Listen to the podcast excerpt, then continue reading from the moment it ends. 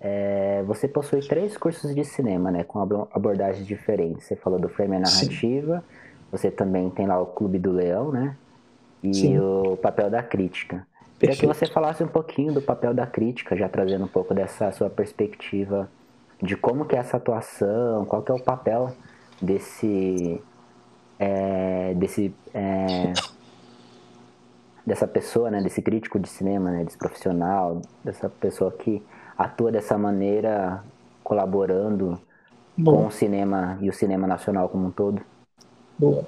É, então, uh, o papel da crítica é um curso em que eu não, eu não trabalho especificamente sobre como escrever um texto. Uhum. É, até porque eu acredito que você, inclusive, fez o, o curso, né, Cleiton? Sim.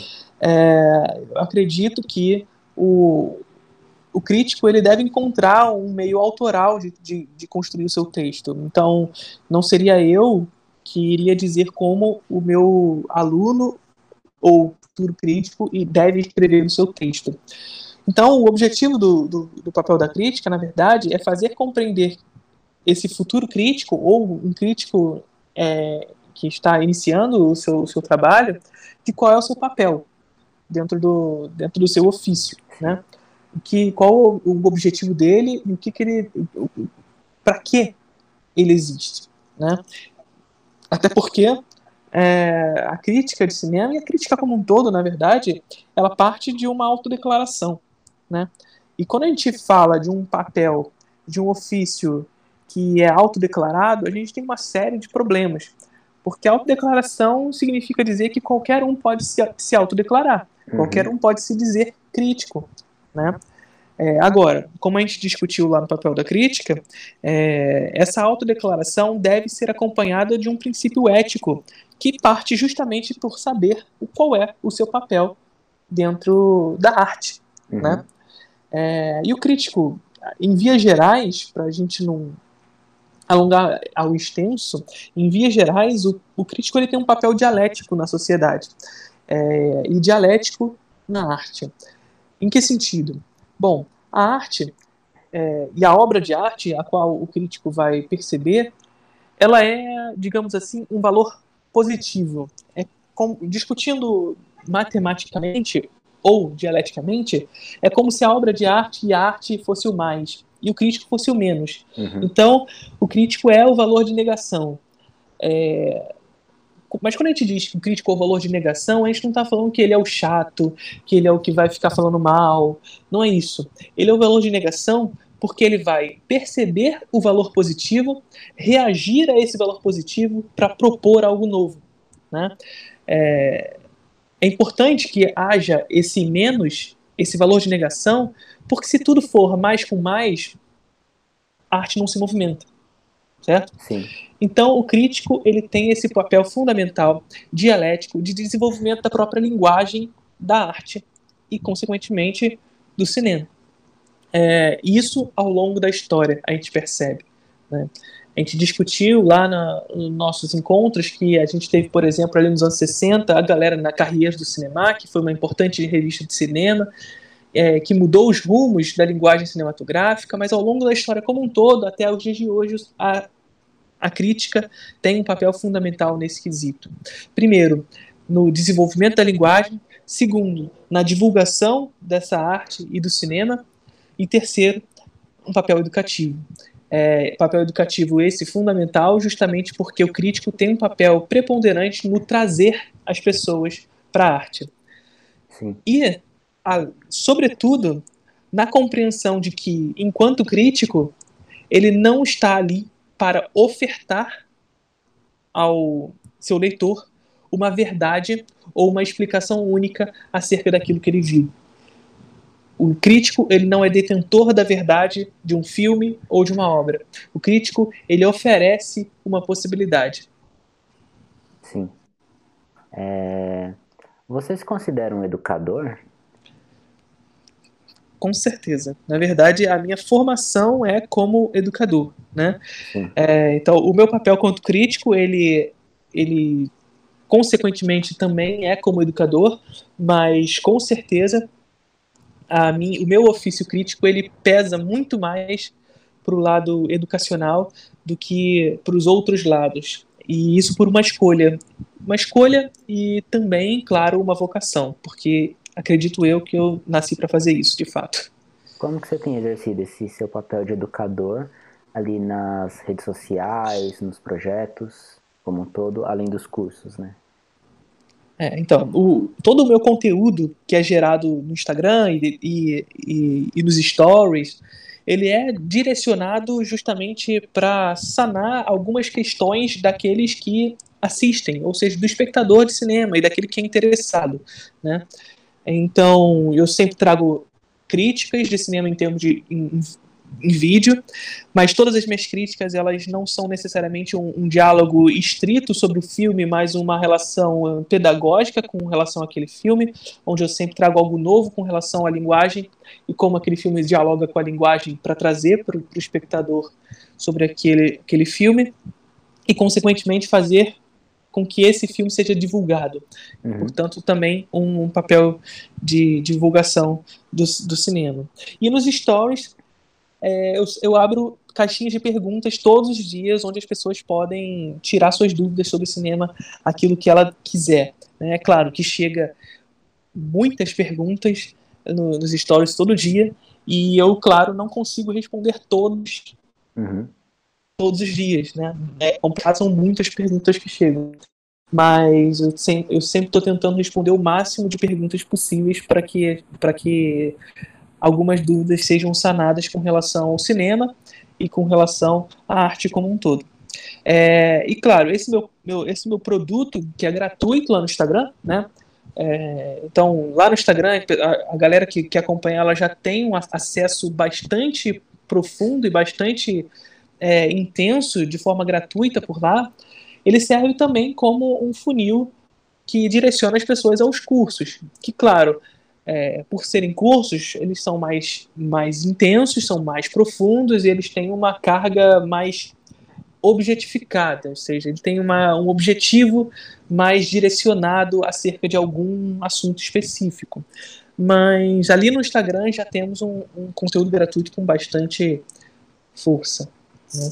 Claro, isso eu digo na, nas redes, né? mas o meu trabalho, Sim. como eu disse anteriormente, ele, ele também é presencial Infelizmente agora a gente não pode, mas em breve espero estar voltando a isso. Porque uhum. nada, nada, nada parecido como dar aula na sala de aula, né? Exatamente. Em breve estaremos de volta.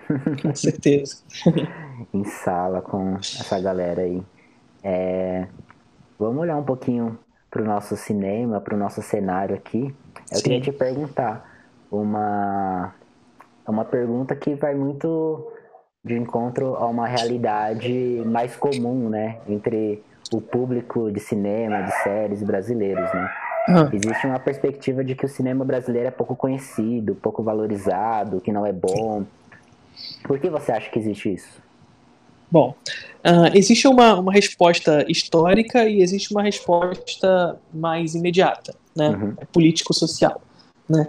É, então, a gente pode dizer, nessa resposta mais imediata, que nós enquanto é, enquanto Estado não temos, e, isso eu digo enquanto Estado, não necessariamente só enquanto governo, né? Uhum. Apesar do nosso governo atual ser, é, enfim, um desgoverno completo com relação à arte, é, é, é política de Estado no Brasil uma desvalorização do, da arte, né?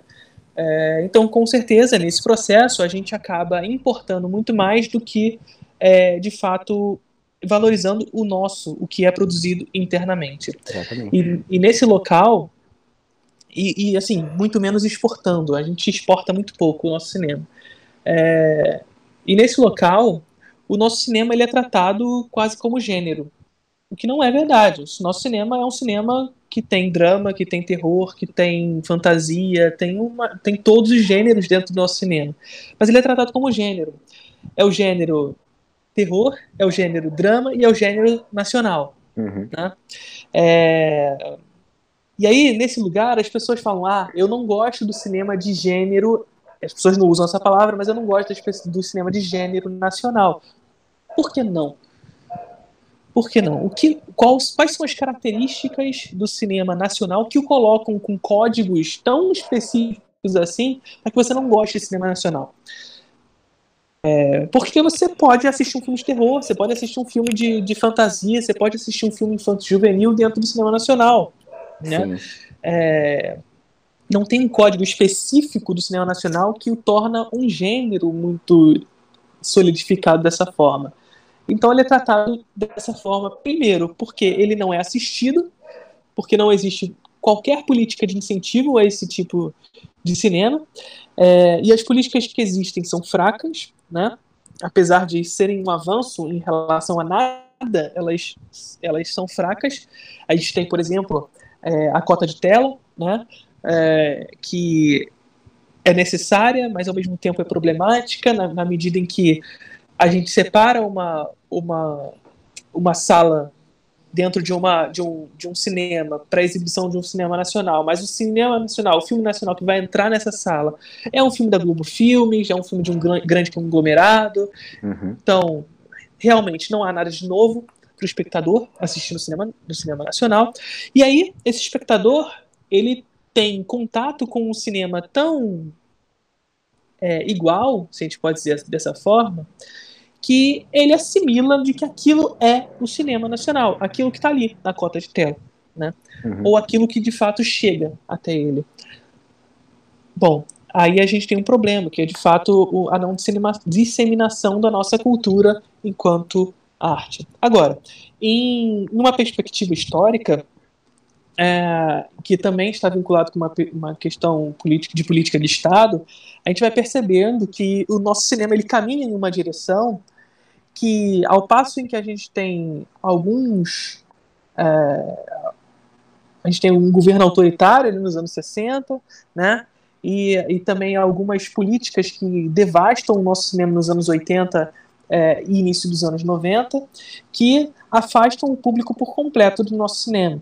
É, ali nos anos 70, Cledson, onde a gente tinha a, a Boca do Lixo, ali em São Paulo, no, no, no bairro da Luz, é, e também aqui no, no, Rio de Janeiro, no, no cinema Wood Grude, que a gente chama, que é, que é uma, uma palavra similar a underground, aí eles falam Wood Grude. Sim. Né? é, nesse momento da Boca do Lixo, eu, o, o, Brasil produzia uma série de filmes hiperpopulares que foram conhecidos como pornô chanchadas, né? É, e esses, esses filmes, que, que não eram só pornô chanchadas que eram produzidos na Boca do Lixo, eram filmes que eram produzidos em pouquíssimas semanas, é, então era entregue a um diretor para ele fazer um filme e ele tinha que fazer aquele filme em duas semanas para chegar aos cinemas rápido e tinha muito público para esses filmes. Né? É, então, o Brasil ele conseguiu construir uma, uma política é, ali nos anos 60, nos anos 70, que era extremamente relacionada a um contato direto com o público, uhum. que é interessante. Era uma produção em massa de filmes e, consequentemente, uma criação de público em massa sendo produzido ali.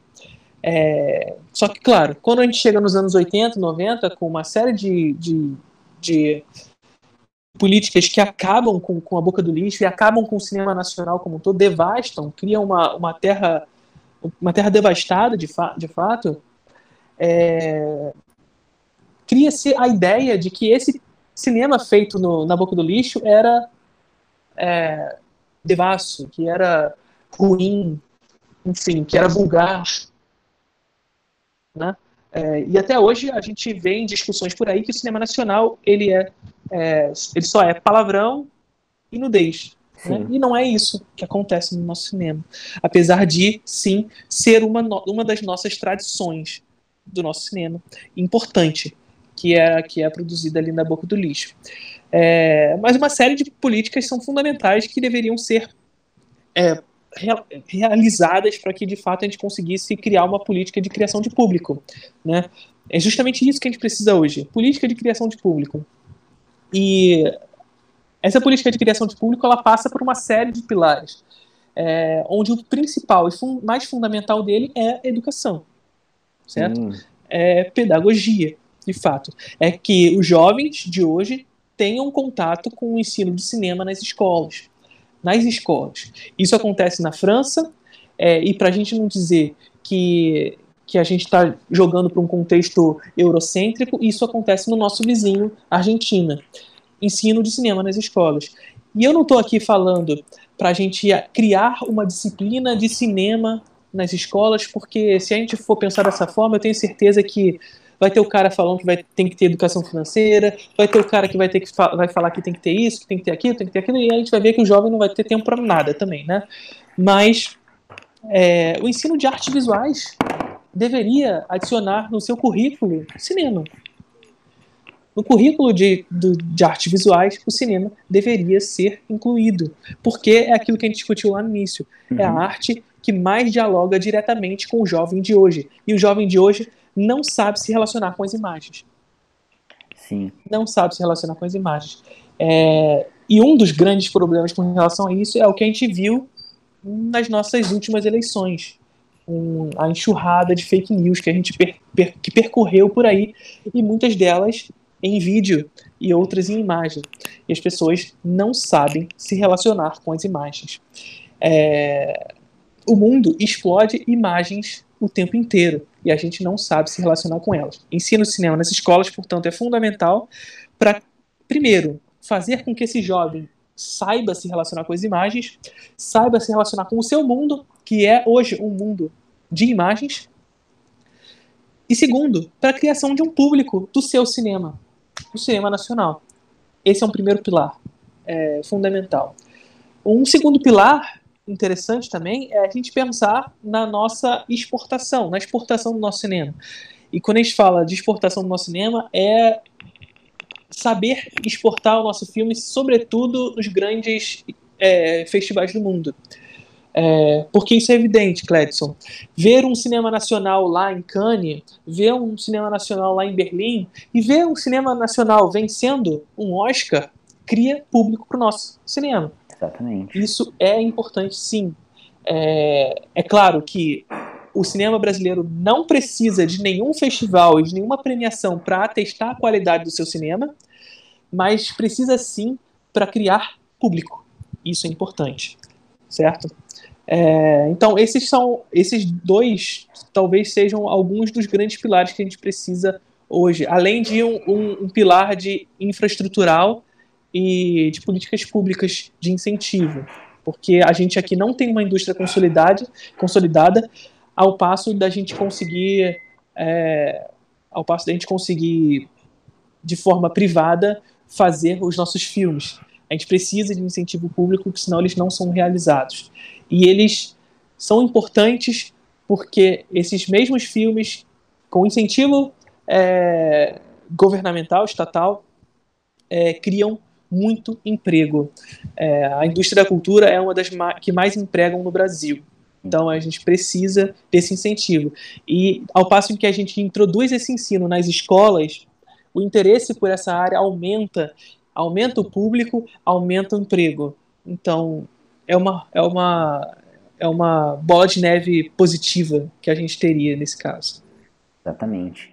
Nesse mesmo caminho, você acredita que essas diversas associações de profissionais do cinema, né, como a Abcine, Abrecine, Procine, é, e por aí vai, né, é, tantas outras sobre é, animadores, uhum. montadores, eles acredita que existe um papel que elas deveriam exercer que não estão exercendo também nessa colaboração dessa promoção do cinema, nessa Sim. parceria, parcerias talvez com Perfeito. instituições de ensino, a próprio ensino público mesmo. Perfeito. É... é... então, essas associações, eu acredito que elas compreendam o seu papel, certo?